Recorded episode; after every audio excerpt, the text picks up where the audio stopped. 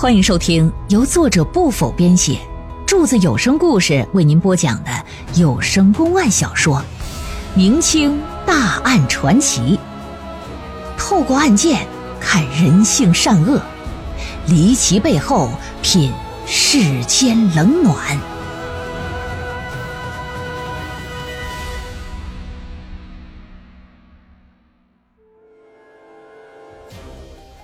话说一户人家举行一场热闹非凡的婚礼，三天后回门，到了娘家吃喝一顿，往家返的途中，新郎回了家，新娘却消失不见了。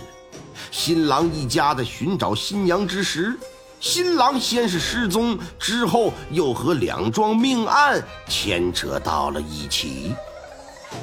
与此同时，新娘家。又将新郎家告到了官府，说新郎家害了自己的女儿。那么新娘究竟是失踪还是被害呢？新郎又有没有杀人呢？官府介入调查又会如何查办呢？请您往下收听《白水新娘失踪案》。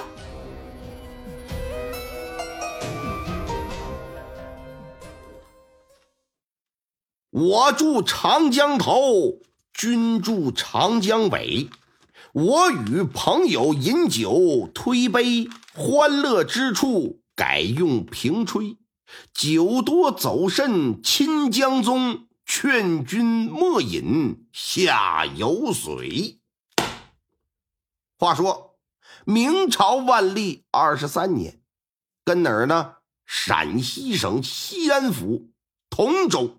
白水县的下河村呢，有这么一户啊，姓史的人家，家里的儿子叫史大郎，到了成亲的年纪了，经过媒婆介绍，娶了三十里之外一个叫做金珍的姑娘。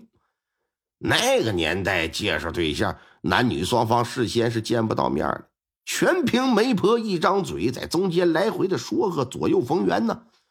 所以说。能找到一个什么样的另一半，完全是取决于媒婆呀。如果这媒婆昧着良心，嘴一歪，哎，说一方身体有毛病，他也不说，只等到真正成亲的，那你想后悔也来不及了。古代不像现在，你想悔婚，那天都塌了，就那么大的事给史大郎保媒的这个媒婆呀，真不错。金珍这个姑娘身体健康。长得也是端庄秀气，虽说是农村姑娘吧，但却知书达理、善解人意。成亲之日啊，史家是锣鼓喧天、鞭炮齐鸣啊，全村人都来了，吃席呀、搂席，可劲造啊。那年代不流行打包，就是吃，热闹非凡。拜过天地，招待完亲朋好友，半醉半醒的这个史大郎进了新房。一掀新娘的这个盖头，夫妻俩这算是第一次见面你看看有没有一种新奇感？那你要搁现在，那必须得微信视频先搂上一波人。那个年代成亲的，你才能见上第一面。虽说是第一面吧，但由于金针长得漂亮，特别是在烛火的映衬之下，显得是美轮美奂呢。史大郎啊，就看的是目瞪口呆。之后，在酒精的作用之下，上去是翻山越岭，噼里啪嚓的就把金针给扑倒在床。一夜的欢愉呀，是琴瑟和谐。具体招式、动作、这次数啥的，咱就不方便透露了。那新婚之夜，那指定是不能闲着。之后两天呢，这小两口都是出场人士啊，得了劲儿了，得了乙了。那就算是捞着了，除了吃喝拉撒，基本就不出屋了。对于房间里传出那种哼哼哈哈的动静，这史家的爹娘啊也不放在心上，心说谁还没年轻过，都是过来人，哈哈，新结婚的嘛，腻歪腻歪，这也是正常的。很快，两天时间就过去了。按照传统的民俗吧，新婚第三天，新娘啊得回门。那也叫归宁啊，是指女子出嫁之后首次回娘家探亲。得和丈夫陪同啊，带上一些礼物。我们东北这边有讲究，有的地方说当天回门，你得呀在太阳升起的时候出发，在太阳落山的时候要回来。这早上呢，史大郎和金针就早早起来了，一番梳洗打扮之后，带着礼物，啊，上了雇来的猫轮车呀，就直奔娘家。新婚燕尔嘛，就第一次到岳父岳母家，史大郎这心情也挺激动。路上啊，不禁还唱起了秦腔《木克寨》。一旁的金针呐，听的那叫津津有味儿啊，在他眼里。眼下的史大郎，那仿佛就化身成了杨宗保了。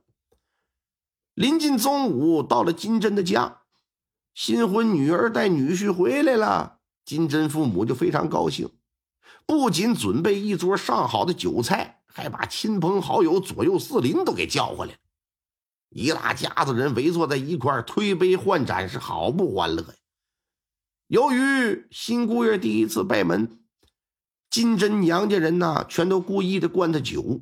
史大郎呢，酒量不错，又开心，哎，也不想驳谁的面子，向来都是来者不拒。当天就喝了不少，就连赶车的车夫都给灌醉了。这顿饭一直从中午吃到了傍晚时分。你这酒量再好吧，你也架不住几个人轮番车流战的灌。喝到最后啊，就已经是酩酊大醉了，不省人事了。车夫呢，也有了几分醉意。虽说喝了很多的酒，但有规矩啊，回门不能留宿啊，当天得返回自己的婆家呀。众人就把史大郎啊给抬上驴车了。岳父岳母嘱咐自己的闺女说：“你好好照顾自己的丈夫，到那边去呀，孝敬公婆呀。另外，车夫啊，你慢点开。”啊，这路上啊，哎，这个平安最重要。一番的寒暄叮嘱，随着啪的一声边想，三人就再次启程了。这天儿很快就擦黑了，道又不是很好走，坑坑洼洼，这一路的颠簸。虽说如此吧，但是不影响车夫的好心情。半半醉半醒的他，就有如白天的史大郎一样。也扯开嗓子唱起秦腔来了。长话短说吧，一直到了午夜时分，这车就回到史大郎家里的门口了。站在外头，车夫就喊了一嗓子，说：“回来了！”史家人呢，提着灯笼，拿着板凳就出来了，准备迎接新婚燕尔回来呀。可是哪成想啊，掀开轿帘这么一看，就看自己儿子跟里呼呼大睡。自己儿媳金珍不见了，哎，这怎么回事呢？老头就问说：“那个车老板呐，我儿媳怎么没跟回来呀？”车夫这功劲儿，酒还没醒呢，说：“回来了呀，我们仨一起回来的吗？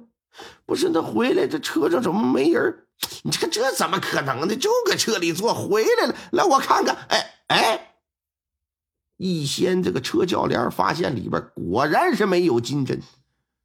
当下这车夫心里也是咯噔一下子，一下这酒可就醒了。哎，我这这怪事儿，明明上车了，这这怎么没在车上呢？这史大郎他娘就问说：“你想想，是不是路上出什么事儿了？”没没有啊？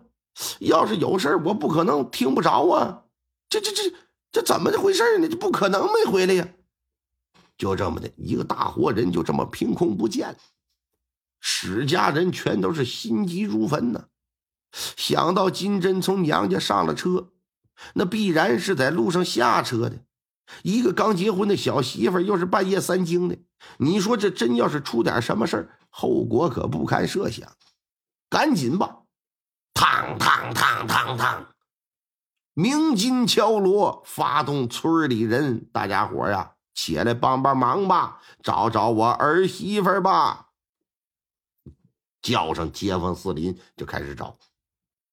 这时候，史大郎他爹就扒拉自己的儿子，说：“大郎啊，大郎，别睡了，大郎。”酒劲儿正起呢，咋扒拉都不行。老头气急败坏，啪啪啪抡了几个扒拉。这史大郎这才醒过来，啊，儿儿，咋咋咋的了，爹？睡眼惺忪的揉了揉自己的眼睛，还咋的了？你媳妇不见了，赶紧找吧！全村人沿着去往金针家的道路打着灯笼，拿着铁锹、镐头，进行了地毯式的搜索，一直找到什么时候？第二天天光大亮。找到金珍的家门口，也没见着人家新娘的身影，而且经过这晚上这一找，不禁说金珍没找着，史大郎也不见了。由于大伙的心思都在新娘子身上啊，这史大郎不见了，这什么时候不见的，谁也不知道。金珍的父母得知女儿不见的消息，第一反应就是你们史家人搞的鬼。甚至怀疑是不是你们家人把我闺女给害了，这就要和史家要人。那史家拿啥往出交啊？交不出人来。金珍家又是不依不饶，双方几句话不和，就呛起火来了，翻了脸了，险些要动手啊！说不把金针交出来，我今天就到县衙告你。史大郎他爹就说：“说你不去县衙，我还要去呢。我儿子现在都没了，谁他妈不去，谁是狗揍的。”两家人骂骂咧咧，拉拉扯扯，就到了白水县衙了。白水县县衙的县太老爷姓吴，吴知县。了解了具体情况之后，一时之间这也没什么头绪啊。那古代也没监控，也没天眼系统的，你这你上哪去找去呢？哎，正在一筹莫展之时，就听是大堂之外是通通通通通，有击鼓鸣冤之人呢。老爷一听有人击鼓，说传到堂上吧。就见一个人左手拿着一顶礼帽，右手拿着一枚金钗，慌里慌张的就跑上大堂来，双膝跪倒之后说：“大老爷不好了！”小山乡地面上有一对老两口被尖刀刺死啊！旁边放着这顶新的礼帽和这枚金钗。大老爷，火速派人去调查吧，赶紧缉拿凶手吧！史家人和金针家的人在一旁就看着。当看到那顶礼帽和那枚金钗的时候，两家人的脸色就不是色儿了。因为啥呀？那帽子是史大郎的，那金钗呢是金针头上戴的，那正是昨天他们回娘家所穿戴的物件啊。知县就问说：“你们确定那是史大郎的礼帽和金针的金钗吗？”两家人异口同声的说：“说说确定，确定。”这老爷可就直皱眉，直做牙花子。新娘子离奇失踪，她的金钗和新郎的礼帽怎么会出现在凶案现场呢？考虑到新娘是个柔弱女子，不可能是杀人凶手。这新郎子是昨天晚上找媳妇的时候突然失踪的，这个可挺可疑。于是乎呢，老爷暂时啊把新郎就定成是犯罪嫌疑人了，下令进行缉捕。三班六房的衙役撒出去之后，围绕着被杀的老两口的家就进行了搜索。结果不到半天的功夫，就在离老两口家不远处的一个芦苇荡里，找到史大郎了。再看史大郎，此时已经是两手沾满了凝固的鲜血，整个人就惊慌失措。史大郎被带回县衙之后。县太老爷赶紧升堂审案。听众朋友们，本集播讲完毕，感谢您的收听。